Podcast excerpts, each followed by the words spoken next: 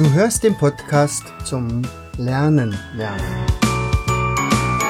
Von und mit Jens Vogt, Leiter der Akademie für Lernmethoden. Bring dein Hirn zum Leuchten.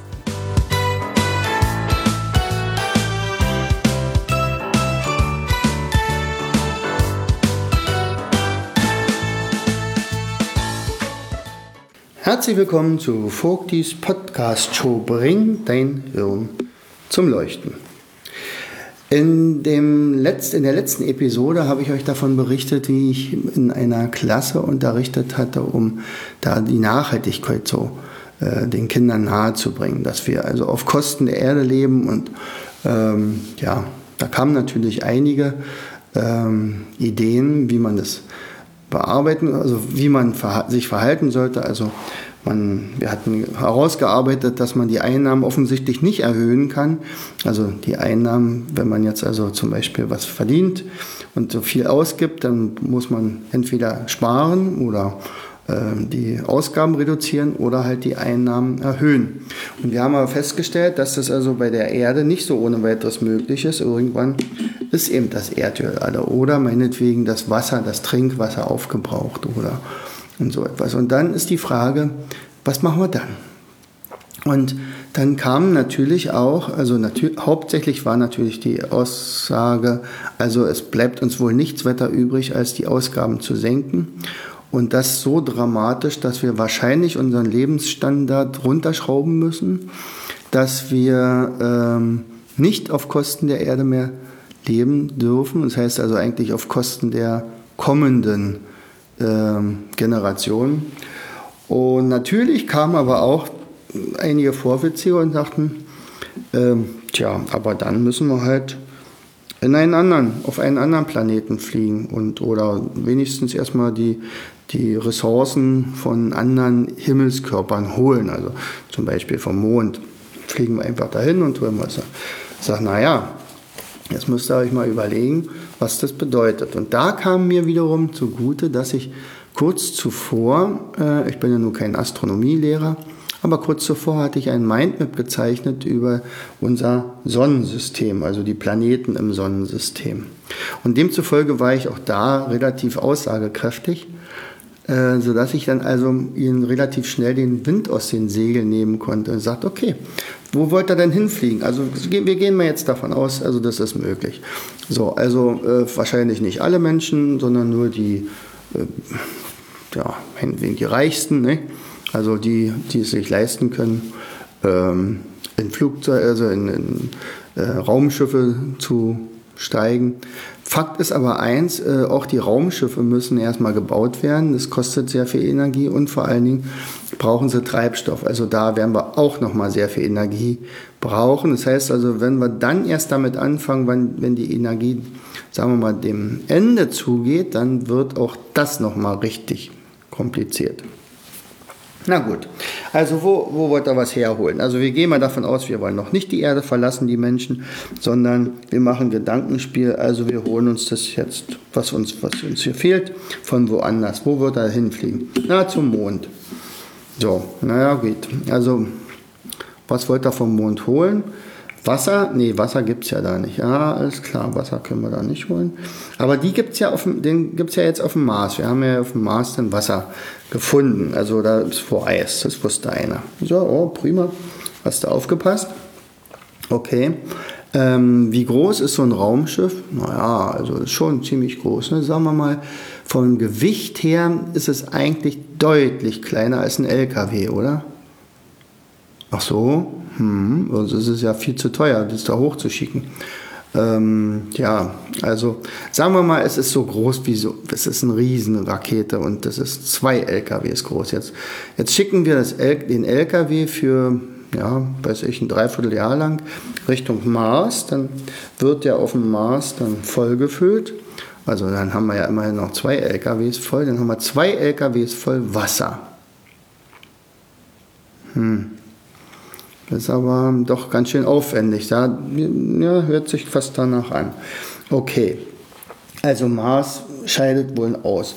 Und wenn wir dann aber tatsächlich äh, zum Mars fliegen, also wir können ja doch auf dem Mars, und ich naja, ähm, wir könnten sogar noch zu etwas einem dichteren Planeten fliegen. Ähm, wie heißt denn der Planet, der am dichtesten an uns ist? Und dann na, sind sie auf Venus gekommen und sagt, na toll. Also die Venus ist tatsächlich dichter als der Mars an der Erde, aber fragt mich doch mal, warum fliegen wir denn nicht zur Venus? Also die Mars-Mission ist ja ausgeschrieben und irgendwann werden die Menschen tatsächlich auf dem Mars landen. Aber warum fliegen sie eigentlich zur Venus, wenn die viel dichter ist? Hm. Naja, ähm, sag, kann ich euch verraten. Die Astronomen wissen nämlich ganz genau, wie es auf der Venus aussieht. Und auch wenn der Name Venus sehr schön klingt, es ist die pure Hölle. Also wenn ihr dorthin fliegt, dann würdet ihr also ganz andere Kleidung brauchen. Also es wäre die ganze Zeit über um die fast 500 Grad Celsius heiß. Es ist alles voller Vulkane, überall fließt Lava kreuz und quer. Ähm, tja, und ja, also vom, vom Tag her, das wäre ungefähr gleich, bloß komischerweise würde der Mond, nee, nicht der Mond, aber die Sonne äh, auf der, im Westen aufgehen und im Osten untergehen. Die dreht sich nämlich als einzige äh, andersrum. So, von der Atmosphäre auch nicht so besonders prickelnd, weil es sind schwefelsäurehaltige Wolken, also Schwefelsäure, super, tolle Atmosphäre. Also wenn ihr dorthin fliegt, dann werdet ihr nicht glücklich werden. Ihr hättet keinerlei Pflanzen und Tiere. Ähm, ihr würdet vielleicht in eurem Raumanzug eine Weile überleben können. Wenn da die, der Sauerstoff aber aufgebraucht ist, ist es vorbei. Hm. Venus also nicht so toll. Äh, wie sieht es dann aus mit dem Mars? Naja, der ist nur halb so groß wie die Erde, ein bisschen kleiner. Ne? Toll, also von der Temperatur her im Tag über 26 Grad, hört sich eigentlich ganz gut an, ne? bisschen wärmer als bei uns. Ähm, nachts aber minus 111 Grad. Wo auf der Erde ist minus 111 Grad? Hm. Ich sage, werde da nicht finden, gibt es nicht. Also das, die tiefsten Temperaturen sind so an der Antarktis oder wenn ihr nach Sibirien geht, so Raum Jakutsk, da haben wir manchmal minus 70 Grad. Wenn ihr dort ausatmet, dann purzeln kleine Kristalle nach unten. Also ist vielleicht auch nicht das Allerschönste und das Blödeste ist, da gibt es wohl offensichtlich Wasser und gefrorenes Wasser, aber ähm, der Rest ist Wüste. Kann sein, dass es auf dem Mars tatsächlich mal Leben gab, aber wenn, dann haben es vielleicht die Menschen dort versaut. Ich weiß es nicht. So, na gut, dann fliegen wir eben weiter, dann fliegen wir eben zum Jupiter. Ja, gut, offensichtlich kennt er die Planeten. Jupiter. Jupiter wird da Problem haben, äh, ihr werdet A gar nicht erst landen können, weil es ist ein Gasplanet. Das heißt also alles voller Gas, ihr habt gar keine Möglichkeit zu landen und ihr werdet auch gar nicht gucken können, ob man vielleicht doch irgendwo an so eine Art Kern rankommt. Ähm, soll ja einen festen Kern haben, aber das größte Teil ist halt Gas. Ähm, es gibt dort Stürme von 650 km/h. Bei uns sind die höchsten Stürme so ne, ungefähr bei 100, 150, manchmal 250 km/h. Aber den habt ihr noch nicht erlebt. Das wäre dann schon ein Taifun oder ein Hurrikan. Dann fliegen wir auf den Saturn. Prima, auch ein Gasplanet. Starke Stürme von 1800 km/h. Äh, sau blöd. Ja. Und auf den am Ring, naja, das sind so Gesteinsbrocken. Auch sehr lustig. Freut man sich bestimmt. Kann man schön ähm, ja, irgendwie seine Freizeit verbringen drauf. Also nichts. So, wie sieht es mit dem Uranus aus? Gasplanet, keine feste Oberfläche. Ähm, oh, ja, minus 220 Grad. So, das wird ja immer schlimmer. Ja, so, leider ist das so. Und der Neptun, ja, ist auch ein Gasplanet, auch keine feste Oberfläche, mit stärksten Stürmen von ja, etwa zweieinhalbtausend, nee, also 2500 km/h. Unfassbar. Naja. Also lange Rede, kurzer Sinn. Wir haben festgestellt, es gibt keine zweite Erde, die uns zur Verfügung steht. Oder und wenn wir denn aus diesem Sonnensystem rausfliegen, sagt gut, auch dieser letzte äh, Vorschlag ist denkbar, na klar. Wir können ja, sagen wir mal, eine einzelne Mission, also vielleicht ist die Klasse jetzt hier gerade die Auserwählte und ihr dürft also ähm, wirklich das Sonnensystem verlassen und ihr könnt auf die Suche gehen nach erdähnlichen Planeten, wo es Leben gibt, wo das pure Paradies ist und so. Nicht? Also ihr seid das so. Aber ihr werdet ja im Raumschiff sterben. Wieso? Er sagt, ja, weil das Raumschiff dann so lange fährt, weil eure Generation die nächste Generation hervorbringen muss und die muss die Generation hervorbringen und die muss noch eine Generation hervorbringen und eure Ur, Ur, Urenkel, die werden vielleicht irgendwann mal einen Planeten finden. Und wenn die das der Erde sagen wollen, dann müssen die ja wieder zurückfliegen und dann sind es nicht die Ur-Ur-Urenkel, sondern deren Ur-Ur-Urenkel, die dann zurückkommen und mitteilen, aha, es gibt offensichtlich einen tollen Planeten, der sieht so ähnlich aus wie die Erde und dann fliegt vielleicht die ganze Erde dorthin. Also jetzt mit Raumschiffen und so. Also, wir sind übereingekommen, offensichtlich haben wir keine andere Alternative, als unseren ökologischen Fußabdruck mit unserem Konsum, mit unserem äh, Mobilitätsverhalten, mit unserem Wohnen und Heizen, mit unserer Ernährung und so weiter tatsächlich so zu verringern, dass es auch für die anderen Generationen reicht. Und das haben wir uns dann vorgenommen. Dann haben wir uns noch konkrete Sachen ausgedacht, was ganz genau gemacht werden kann. Und so stelle ich mir tatsächlich auch Unterricht vor. Also wo die Schüler nachher was mitnehmen, was sie dann auch nicht nur in irgendeiner Arbeit abrufen müssen, sondern wirklich dann entsprechend auch leben. Ob sie das dann alles machen, natürlich wird es nicht so sein. Denn äh, die Eltern haben Einfluss drauf, aber vielleicht haben sie auf die Eltern Einfluss. Vielleicht gibt es den einen oder anderen, der sagt, okay, ich werde mich jetzt dafür einsetzen. Oder so wie die, dieses Mädchen aus Schweden sogar mal irgendwann mal auf großen Kongressen sprechen. Also, dann wäre das meine Mission gewesen. Er sagt, da so einen kleinen Samen, ein kleines Samenkorn zu legen. Er sagt, so wie wir jetzt arbeiten, geht es nicht weiter.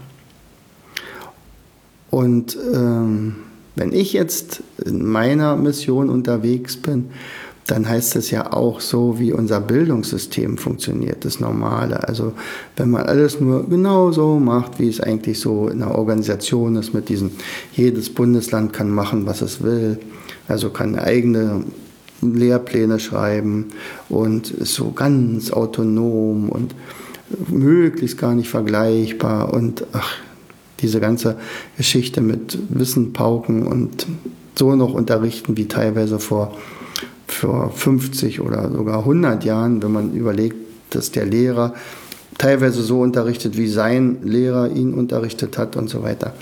Dann ähm, kräuselt sich bei mir natürlich auch das Nackenhaar und ich sage, wir müssen hier unbedingt was tun. Also auch hier nachhaltig. Das ist dann wiederum meine Mission, was, was ich machen kann. Ich kann weiterhin Lernmethoden entwickeln ohne Ende. Das werden wir auch weiterhin machen. Lernspiele, wir werden immer wieder Wege finden, wo Kinder zum Lernen gebracht werden, wo sie Spaß am Lernen haben. Aber dazu brauche ich natürlich Mitstreiter und dazu brauche ich Trainer, die dann nachher das weitergeben, was ich oder unsere Akademie irgendwann mal sich ausgedacht hat und dass das dann weiterlebt. Und wenn dann am Ende draus wird, dass viele Kinder einerseits auch dieses Wissen haben, dieses Grundlagenwissen, wo es zum Beispiel auch dazu führt, dass man über Umwelt überhaupt nachdenkt. Ähm, und wenn sie auch die Kompetenz haben, nachher später gegen die künstliche Intelligenz Bestand zu haben, also zum Beispiel kreativer zu sein, lösungsorientierter, äh, Emotionen zu entwickeln und, und, und, dann haben wir einen großen Teil geschafft.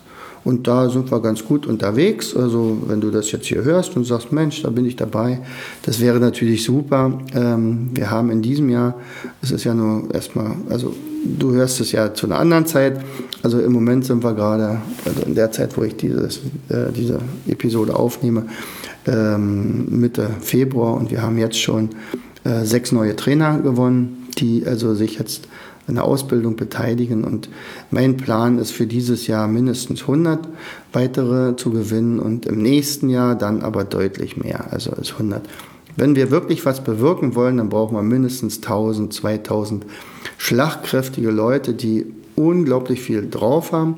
Man braucht nichts mitbringen äh, an, an Kompetenzen, wenn man in diese Trainerausbildung eintritt, weil das bringen wir ihnen ja bei.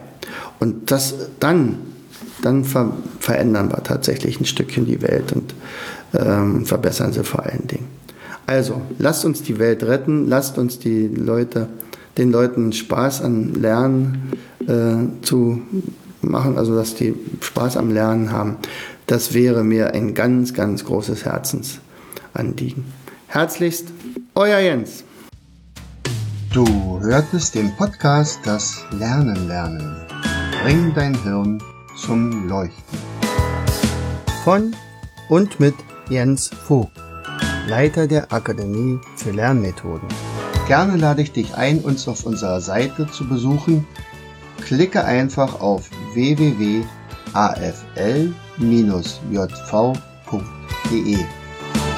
Hier findest du weitere wertvolle Hinweise, die dein Lernen leichter machen.